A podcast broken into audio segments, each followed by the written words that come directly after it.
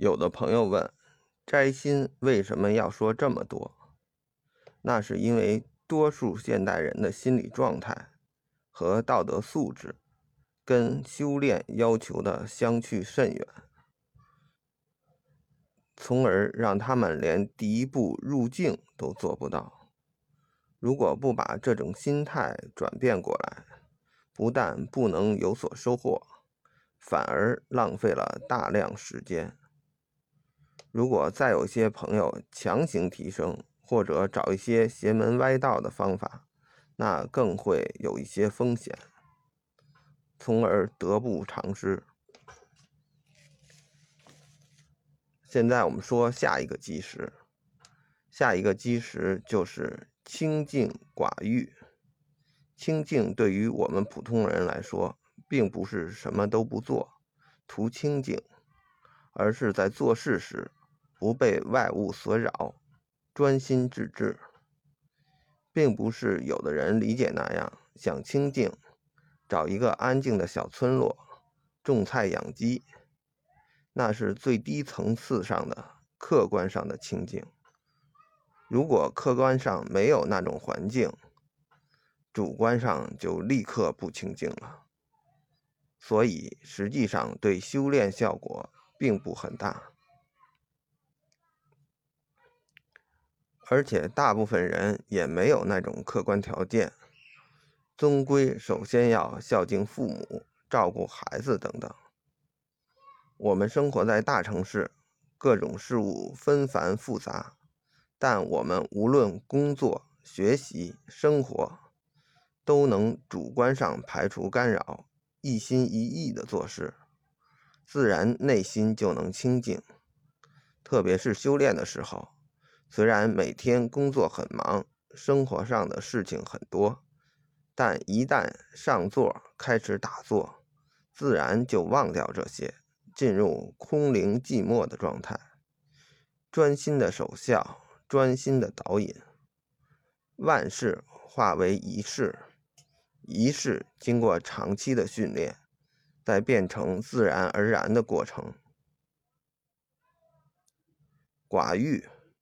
道家一直强调的一件事，可能有的朋友会说：“目前这个社会如何寡欲？太难了吧？”还有朋友会说：“我怎么听说社会是人类欲望驱动的？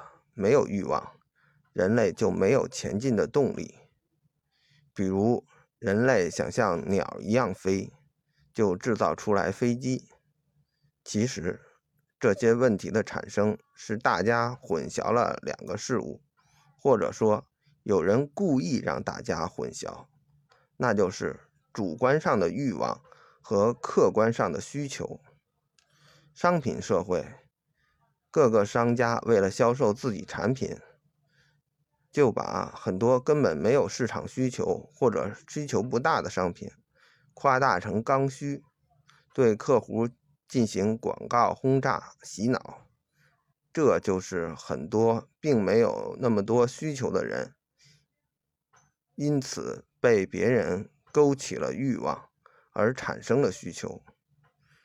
实际上，他们客观的需求并不是很多，导致的恶果就是很多人贷款消费，而且消费了很多。没有实际需要的东西，被贷款压得喘不上气，只能拼命挣钱，自然无法再考虑自己的身体健康和寿命的问题。另外，人类社会也不是主观欲望推动的，而是人类的客观需求推动的。我们是为了洲际运输的需要，才发明了更大、更坚固的船。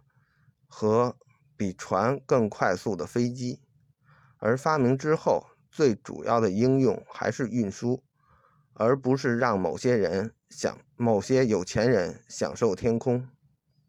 所以一开始有的都是客观需求，之后人类把他们主观放大了，才有了各种各样的欲望，进而人类再被这些欲望压垮。比如，人类一开始需要传宗接代才有的性，而现在却作为一种享受，从而空耗了大量的寿命。又比如，科技进步一开始是为了对抗大自然的灾害，而现在由于太多的吃喝玩乐，却将要把地球资源耗尽。因此，寡欲是养生养生修炼的必须的心态。只有这样，大家才能不浪费更多的时间和精力在那些有害的事情上面。大家想想，如果你打坐的时候满脑子欲望，如何入静？因为这些欲望，你保证不了打坐的时间。你身体这个蓄水池何时能够蓄满？在这一节当中，我写了不少主观和客观，其实也是为了说明，道家修炼其实本身就是一种辩证法。不要怀疑，我们祖先几千年前就从生活和劳动实践当中明白了辩证法，比西方早几千年。特别是老子的《道德经》，更是一部。辩证法集大成的经典，而西方只不过是把从中国引进的辩证法发展一下，并通俗的表达述给普通人民而已。我们作为从小学习辩证法的国家，其实如果我们摆正心态，养生修炼还是相对容易的。